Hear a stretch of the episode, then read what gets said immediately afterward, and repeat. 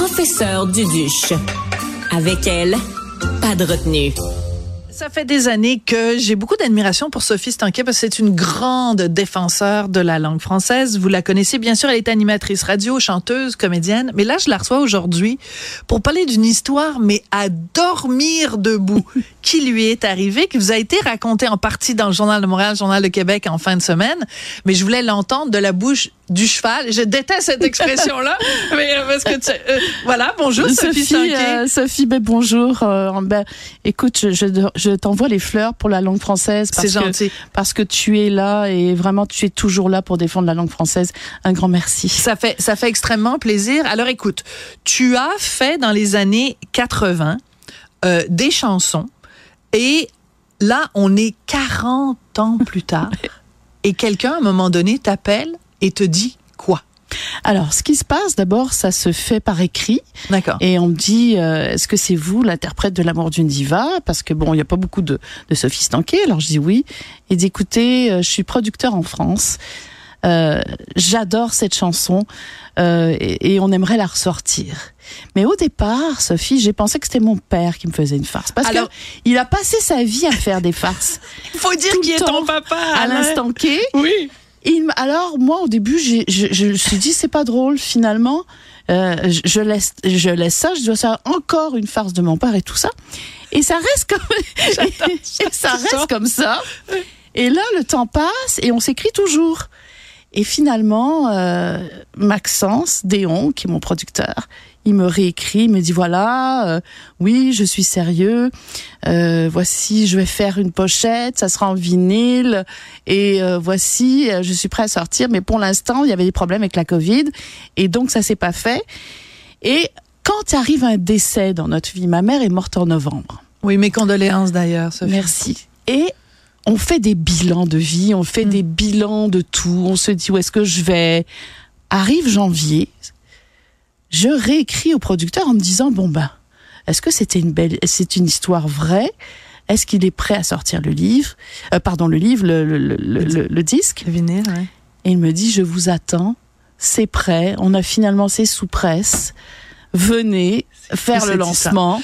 Et Alors, alors attends, alors avant, pour bien mettre en scène cette histoire rocambolesque, ro- belle rocambolesque, histoire, un conte de fées total, on va écouter un extrait de L'amour d'une diva. Donc, euh, l'extrait que vous allez entendre est tiré du site même de Stima Records, même si maintenant on peut, évidemment, si on veut l'entendre, il faut le, le à se procurer ce vinyle. Donc, avec, écoute, ton nom est là, Sophie Stanquet, ton visage et tout, la reine de la musique. Alors, on l'écoute donc, euh, euh, L'amour d'une diva de Sophie Stanquet. Je suis la chatte, toi t'es le matou.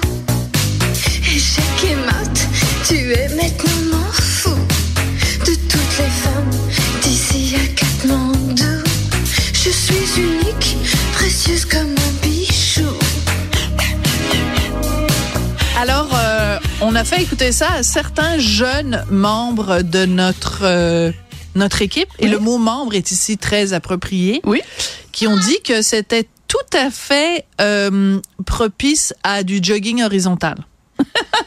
Oui, bah, de toute façon, c'est euh, c'est une c'est une chanson qui est très sensuelle. Oui. Euh, c'est la troisième naissance de l'amour d'une diva. En 83, c'est sorti. J'ai eu une- autre aventure avec la France en 87. Daniel Guichard Oui. m'écoute et il me dit c'est qui cette chanson-là, c'est extraordinaire. Venez en France et il me signe euh, l'amour d'une diva. Il fait une version complètement française parce que là c'est Geraldine Hunt qui fait les les chœurs et là en 2024 c'est une nouvelle version euh, de l'amour d'une diva. Donc c'est c'est la c'est c'est la troisième naissance et je l'ai fait en direct dans une dans dans une dans un magasin de disques de vinyle avec des spécialistes. À Paris. Donc, À alors, il faut, parce que là, tu sautes une petite étape. Oui. Donc, tu nous as raconté les courriels et tout ça. En janvier, tu relances. Oui. Ils te disent oui, oui, oui, Madame Stanquet, etc. Et là, vient l'invita- l'invitation d'aller à Paris parce qu'il faut Voilà. faire la promotion de ce, de ce Alors, vinyle. j'avais euh, à l'agenda deux choses, euh, c'est-à-dire le lancement, parce que c'était en pré-vente, il est sorti le 14 février, donc euh, dans, dans chez ces euh, spécialistes, et aussi ça faisait plus de 30 ans que j'avais pas chanté. Et là, je devais chanter mes deux chansons, L'amour d'une diva, j'adore, avec accompagné de mon producteur. Et j'arrive euh, et c'est sûr que je m'étais préparée et je commence à chanter. Et après, il y a une file de spécialistes qui viennent me faire signer euh, mon disque je suis rentrée chez moi, j'avais envie de et ça n'arrêtait pas. Et pendant que j'étais dans le magasin, les gens disaient oui ça va alors euh, pour l'Allemagne on en va encore. Sophie Stanquet on a encore? Euh, et puis et puis euh, donc euh, donc c'était comme c'est comme un rêve. Et la deuxième chose que je devais faire à l'agenda qui était prévue pour cette sortie là, c'est une émission de radio et ça j'ai envie de pleurer parce que euh, ils ont mis toutes mes chansons d'une heure. Elle va bientôt passer et l'animateur connaissait mes chansons par cœur. Ben voyons euh, donc. je me suis, je, je, je, n'en revenais pas. Alors ils ont passé, j'ai fait en tout dans ma carrière huit chansons et euh, ils ont passé les chansons et je voyais euh, l'animateur qui chantait in vitro et qui chantait mais mon répertoire. Parce mais là ça fait ma troisième, mon troisième coup de foudre avec la France parce que Nicolas Perrac m'a écrit deux chansons. C'est drôle. Je suis en train en ce moment. Non mais c'est de la communion de pensée. Dans mon auto, en ce moment, j'arrête pas d'écouter du Nicolas Perret, ah. qui est pas qui est pas tant connu que ça au Québec, mais je pars, le vol de nuit s'en va, direction Bahia. Et puis, euh, euh, So Far Away from LA. So far away, from, LA, so, far, ago from Frisco. Bon, euh, et donc, excusez-nous. Euh, une chanson que j'ai écrit, que qu'il m'a écrit, qui s'appelle "Je voudrais te dire, je voudrais te dire". Elle est de toute beauté. Euh, et donc, donc c'est un petit peu, c'est mon troisième mariage avec la France. Avec la France. Alors, moi, ce que je veux savoir, Sophie, c'est comment. Comment tu prends ça comme comme cadeau de la vie là, de de dire bon, ta maman est décédée, tu as mm-hmm. décidé de reprendre ton mm-hmm. destin en main après avoir mm-hmm. fait un certain bilan en janvier et ça porte fruit. Il y a une leçon là, il y a, il y a, quelque chose à retenir de ça. C'est fou, je, je l'explique pas.